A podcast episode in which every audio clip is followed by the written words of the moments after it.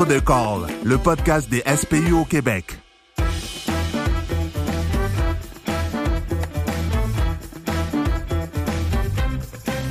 Salut, bienvenue à Deux Calls avec Frédéric. Aujourd'hui, je reçois Roxane Pellerin, qui est infirmière clinicienne pour l'équipe de Mentorat du Centre d'excellence sur le vieillissement de Québec. Dans la dernière capsule avec, avec Roxane, on avait parlé de- du vieillissement normal versus anormal des personnes âgées. Euh, un peu le- le physio- la- les signes vitaux qui peuvent changer, puis les troubles, les changements de l'état mental, puis de l'état physique, qui pourraient nous indiquer qu'il y a une maladie qui s'en vient. Maintenant, on va parler des troubles neurocognitifs majeurs. Donc, les démences, les Alzheimer et autres. On va laisser Roxane là-dessus, qui en connaît beaucoup plus que moi. Salut Roxane. Bonjour. Donc, effectivement, euh, trouble neurocognitif majeur, c'est un grand mot. C'est ce que le DSM-5 a choisi. Anciennement, on appelait les démences, puis maintenant, ben, c'est euh, trouble neurocognitif majeur, mais de son petit nom, TNCM. c'est un peu Ouais. plus euh, rapide à dire. Le DSM, là, on parle du grand livre là, de diagnostic de santé mentale. Exactement, tout à fait. Donc, euh, pour commencer, une petite mise en situation, si on vous appelle pour une personne âgée en crise qui frappe, qui crie, qui crache, qu'est-ce qu'on fait? On appelle la police. Ah! Ou, on se questionne, on peut commencer par ça. Est-ce qu'on réagirait de la même manière que si c'était une personne de 40 ans qui avait exactement les, mêmes euh, comportements? C'est sûr que présenté comme ça, on se dit la madame de 80 ans, la madame de 40, ça peut sembler évident, mais ce qu'il faut savoir, c'est que la santé mentale puis les troubles neurocognitifs, c'est pas du tout la même chose. Euh, quand on parle de santé mentale, on est plus en, en présence d'un débalancement chimique là, au niveau du cerveau, mais les troubles neurocognitifs, c'est une perte neuronale. Fait que, c'est vraiment une dégradation, ben, pas une dégradation, là, mais une détérioration graduelle là, de, au niveau du cerveau. Fait que c'est sûr que ces, ces gens-là, c'est pas des gens qu'on va pouvoir raisonner. C'est pas des gens qu'on peut recadrer de la même façon qu'on pourrait le faire en santé mentale. Fait que c'est pour ça que c'est faut se garder ça en, en tête là, avec ces clients-là. Dans le fond, fois- oui. c'est du monde qui sont pas capables de le faire. C'est pas qu'ils veulent pas comprendre, c'est qu'ils sont pas physiquement capables de Exactement, exactement. On est, on est dans un autre. euh, c'est pour ça que certaines interventions en santé mentale peuvent fonctionner, mais pas toutes. C'est pour ça qu'il faut rester attentif à, à cette petite différence-là parce que c'est quand même euh, majeur. là. Donc, au niveau des troubles neurocognitifs, il y en a plusieurs, mais il y en a quatre qu'on voit le plus souvent. Fait qu'il y a le type Alzheimer, le vasculaire, le corps de Lewy puis le frontotemporal. Fait qu'on va regarder ça un petit peu plus euh, en détail aujourd'hui. Il faut savoir que les troubles neurocognitifs, c'est une maladie chronique, hein, au même titre que l'insuffisance cardiaque ou les, les BPCO. Là, fait que progressivement, ces gens-là, comme un insuffisant cardiaque, va, là, va perdre de, de la capacité, mais à ce moment- dans ce cas-ci, c'est au niveau cognitif. là. Juste la médication qui peut ralentir le processus? Oui, mais c'est, j'ai envie de dire, controversé. Il y a des études qui, qui démontrent une certaine efficacité, surtout quand c'est pris tôt euh, dans le diagnostic, mais c'est souvent ça qui est difficile aussi parce que les gens ont quand même une capacité de pas de camoufler, mais de compenser un petit peu pour leurs symptômes. Au début, les oublient, il y a toujours une bonne excuse ou tout ça. Fait que des fois, quand on en vient à se rendre compte qu'il y a effectivement un trouble cognitif, mais ça fait déjà un, un petit moment, peut-être quelques années même que c'est ça traîne. Fait que c'est sûr que le médicament ne sera pas forcément euh, super efficace. Et puis, dans le fond, on parle d'un ralentissement. Là, com- comment on le mesure, c'est qu'il y a des échelles là, de dépistage de style euh, le Folstein qu'on appelle, en- entre autres, là, le mini-examen de l'état mental. Puis les gens vont perdre un petit peu moins de points. OK. C'est Avec les heures médicament. placer, va ben il y a eu toutes sortes d'échelles. Il y en a avec, il faut faire une horloge, justement. Il y en a d'autres que c'est, euh, ben, comme le Folstein, c'est plutôt faire des, euh, des polygones. Il faut les, les recopier. Ok. Mais bon. Euh, puis, en tout cas, comme je vous dis, c'est assez controversé. là. Il y a toutes sortes d'études qui montrent. Puis, l'INES, en tout cas, fait quand même des recommandations par rapport à ça, mais ça reste. À ce jour, il y a beaucoup d'études là, là-dessus. Fait que c'est. Ça existe, mais. Good. C'est ça. je vous laisserai lire plus là-dessus. ben oui, ben oui. Ah, fait que, euh, pour commencer, l'Alzheimer, celle qu'on voit le, le plus, c'est la, la, la- la- le trouble co- neurocognitif le plus. euh, Comment? qu'on voit le plus. Là, ouais. Ce, ce que je comprends, l'Alzheimer, ce qu'on connaît le plus, c'est du monde qui perd la mémoire. Les syllabos qui traînent dans la maison, qu'on est obligé de rappeler des événements, qui ne se souviennent plus de souvenirs. J'ai l'impression que c'est souvent à court terme, les souvenirs. Hein? Qu'à long terme, dans leur enfance, ils s'en souviennent. J'ai-tu raison ou je suis complètement perdu? Ben, on appelle ça le plongeon rétrograde. C'est que tranquillement, on va se souvenir d'une période. Les souvenirs vont de plus en plus euh, loin. Fait que, supposons, par exemple, la personne pourrait se rappeler de sa période euh, jusqu'à ses 70 ans. Puis là, tranquillement, elle va se rappeler de sa période jusqu'à 60 ans. Fait que, c'est pour ça que des fois, il y en a qui vont chercher leur mère.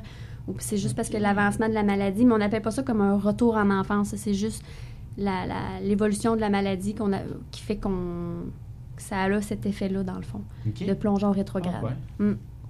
Donc, effectivement, la perte de mémoire, Euh, ben ça, ça le dit, là, vous, ça, vous avez tous des exemples par rapport à ça, des orientations spatio-temporelles.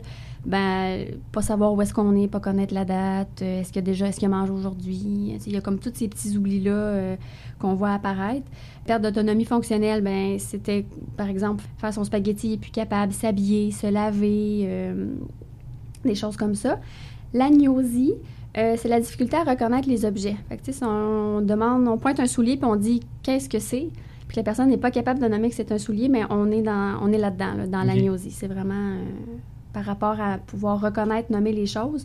Euh, la praxis, c'est la capacité de faire des mouvements volontaires quand on a la capacité de le faire. Fait que si on lui dit ouvrir le robinet, elle a ses deux bras fonctionnels, mais elle va pas comprendre le geste de faire, euh, d'ouvrir le robinet. Là. Fait que ça, c'est des choses qu'on peut avoir à initier, puis même après une certaine évolution, même si on initie le mouvement, la personne ne sera pas capable forcément de le faire. Fait que, on voit ça beaucoup quand les gens mangent, par exemple, il y a une fourchette devant eux, ils savent plus comment s'en servir. Ben ça, c'est, c'est la praxie qui fait ça. Et puis l'aphasie, ben, c'est la difficulté à s'exprimer. Ça, c'est des choses qu'on voit. Là. Il y en a d'autres, c'est ce qu'on voit euh, principalement, j'ai envie de dire, avec les, les gens qui ont la, la, démence de type Alzheimer, mais il y a d'autres symptômes aussi. Le type vasculaire, ça, c'est on voit ça beaucoup pour les gens qui ont fait des, AVC. Fait que les symptômes, forcément, vont aussi être en fonction de, des atteintes cérébrales reliées euh, à l'AVC. Par contre, on peut voir une labilité émotionnelle. Donc, ça, c'est passer de la joie à la colère, de pleurer, tout, ce mouvement au niveau des émotions qui arrive en, pas beaucoup de temps. Il y a un petit ralentissement euh, au niveau mental aussi c'est plus long, euh, pouvoir faire les choses. Si on lui donne une consigne, c'est long avant que ça traite l'information. Il y a des changements dans la personnalité, dans l'humeur, euh, de l'incontinence, puis des signes focaux. ça, c'est plus la faiblesse, rigidité, euh, asymétrie du visage, mais ça, c'est surtout là-dessus là, qu'on, qui, est en fonction des atteintes cérébrales. Ça, c'est, vraiment des conséquences d'un AVC ancien. Oui, c'est ça, c'est ça. Le corps de Lewy, ça, c'est, on voit beaucoup la fluctuation de l'attention puis de l'état de conscience. Donc, euh, des fois, la personne va être très vigilante, puis après ça, elle devient inattentive, elle est plus capable de suivre nos consignes, on a, on a de la misère à avoir un contact visuel avec elle. Euh, puis ça, c'est variable pendant la journée. L'état de conscience, ben ça, c'est, euh, comme vous disiez, le AV, AVPU ça, on le voit dans le sens où des fois, il peut être très difficile à réveiller, puis d'autres fois, il est super bien. Là. Tu te dis, il me semble il y a une heure, euh, il marchait, tout allait bien, puis là, on a de la misère à le réveiller, mais ça, ça fait partie du, de, la, de la maladie, à corps de Lewy. Euh, c'est des gens qui sont sujets à avoir des hallucinations, visuelles principalement, et puis du parkinsonisme. Donc là, c'est la rigidité des tremblements, des mouvements qui sont lents. Forcément, ça les prédispose à des chutes aussi. Et puis, finalement, la démence, euh, ben, la trouble neurocognitif, pardon, frontotemporal, même moi, je me fais poigner. euh, c'est des gens qui n'ont pas tellement d'autocritique puis l'indifférence émotionnelle. Donc, tu sais, au niveau du jugement, euh, c'est altéré. Ça donne l'impression que la personne a, il n'y a rien qui y importe. Là. Pas comme ça pas qu'elle s'en fout, là, mais c'est l'impression que ça peut donner. Là. Il y a des changements dans le comportement, euh, ça dit des grossièretés, propos à caractère sexuel, c'est des gens qui peuvent être très impulsifs, euh, qui ont des changements au niveau du comportement alimentaire. Là. Ils appellent ça un peu la gloutonnerie, c'est qu'ils mangent, ils mettent plein d'affaires dans leur bouche. il y a des pertes de convenance sociale euh, par rapport au comportement en public, l'interaction avec les gens. On dit qu'ils n'ont pas de filtre. Oh, et puis, problème de langage, c'est pas ils n'arrivent pas à s'exprimer puis à se faire comprendre. Fait que ça, ben, faut pas oublier de pas le prendre personnel quand on est en face de ces gens-là parce qu'ils peuvent dire ce qu'ils pensent. Euh, on a une mèche de travers, on va se le faire dire. On est mal habillé, on va se le faire dire. Fait que, tu sais, faut, comme professionnel, faut pas oublier d'avoir une, distance là, par rapport à ça pour pas se laisser. Euh, c'est pas, pas, nous autres qui, dans le fond, c'est. Non, c'est ça. C'est la maladie, c'est ça. Il n'y a pas de filtre, dans le fond, ces gens-là. Puis je vous fais une petite parenthèse sur la mémoire émotionnelle. Euh, c'est assez gros là, comme concept, mais c'est intéressant parce que, ça, à mon avis, ça impacte aussi beaucoup nos, interventions. Euh, la mémoire émotionnelle, c'est un peu ce qui part en dernier. On, on se dit, ah, les gens, ils ont, un trouble neurocognitif, ils s'en rappelleront pas de toute façon, mais c'est pas vrai. Puis ça, il faut être attentif à ça. Je suis sûre que vous avez tous des exemples des gens, on s'est mis à 4, à 5 menottés parce que là, la personne ne collabore pas, puis on se dit, ben, c'est pas grave, elle s'en rappellera pas elle s'en rappelle. C'est des choses qui peuvent être très traumatisantes, puis ça peut impacter le reste de, la, de la vie. C'est comme n'importe quel événement traumatisant. les gens qui ont un trouble neurocognitif sont pas à l'abri de ça à cause de leur trouble de mémoire. Là. ça serait-tu juste de dire que ces patients-là, ils ont. Euh, ils se rappelleront pas de l'événement, mais tout ce qu'ils vont se rappeler, c'est les souvenirs qu'il y a avec ça, la façon qu'ils se ressentaient, les émotions. On va dire, j'ai vu une chemise bleue foncée, puis euh, ils m'ont brusqué. Fait que là, à cette heure, ils vont tout le temps associer la chemise bleue au feeling de, de C'est ça. s'être brusqué. Ouais, ouais. C'est comme si le nous, quand on a, il y a un événement qui nous arrive, l'information est traitée, puis supposons que euh, moi j'arrive en arrière de toi, je te mets la main sur l'épaule, puis tu pourrais dire, hein, mon Dieu, je me fais attaquer, sauf que là, il y a un chemin, ça se fait rapidement, là, mais il y a toute l'information qui transite de dire, ben non, c'est Roxane qui, puis il n'y a pas de danger, fait qu'il n'y a pas à, s'inquiéter. Puis ce chemin-là se fait encore, mais plus difficilement. C'est comme si l'information était mal, mal traitée. Ça veut dire que même si, dans les faits, ben, si j'arrivais à la même situation, mais avec une personne avec un trouble neurocognitif, elle, ne sera pas capable de dire, ben voyons, c'est juste Roxane, il n'y a rien à s'inquiéter. Là, elle, peut sentir une agression parce que parce juste l'information qui s'est maltraitée ou parce qu'il y a eu des événements avant qui ont fait que s'il y a un encodage qui s'est fait qui reste traumatisant pour la personne, puis il y a, comme tu disais, il, y a des associations qui se font entre la chemise bleue ou bien un lieu, euh, un uniforme, peu importe. Fait que, fait que c'est ça qui est quand même euh, super, super important. Tu sais, la façon dont on aborde les gens, puis la façon dont on se comporte avec eux, ça a une influence. Puis le contact positif a aussi son, son Ça- impact. là. Ça, Ouais. ça fait sa cicatrice, là, si on veut. Fait que ça, c'est bien. Malheureusement, ce qui est négatif, c'est souvent ça qui, qui marque le plus.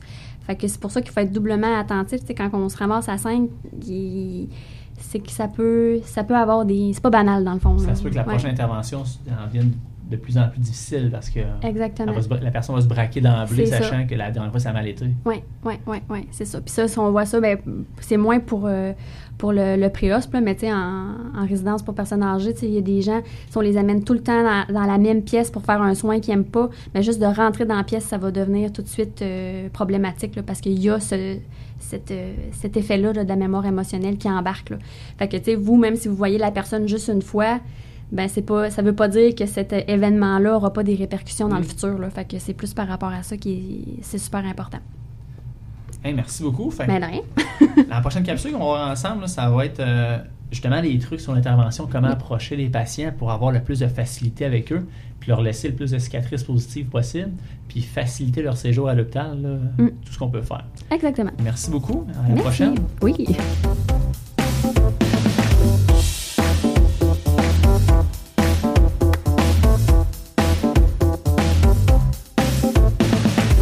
Deux calls, le podcast des SPU au Québec.